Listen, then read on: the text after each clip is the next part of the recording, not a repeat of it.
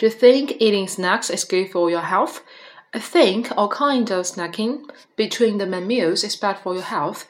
If people avoided snacking, they would be much healthier and less overweight.